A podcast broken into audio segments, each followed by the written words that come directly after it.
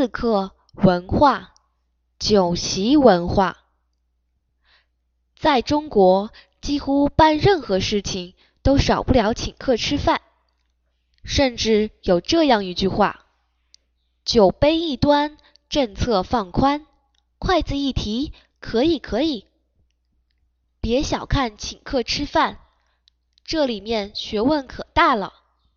就拿选饭店来说，饭店的档次能反映出对客人的尊敬程度。饭店越高档，就越给客人面子。点菜也有学问，除了要考虑对方的口味，还一定要点几个贵一点的菜。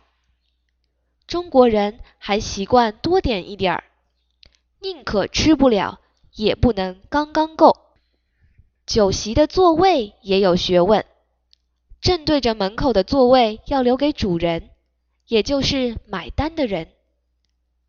主人右手边的座位应该留给最重要的客人。中国有句俗话叫“无酒不成席”，意思是说中国的酒席少不了酒。中国人不但喜欢自己喝，还喜欢劝别人喝。在他们看来，喝的越多，感情越深，所以有这样的说法：感情深，一口闷。感情浅，舔一舔。敬酒的时候，中国人习惯说干杯。别害怕，有时候不是真的必须干杯，只要量力而行就可以了。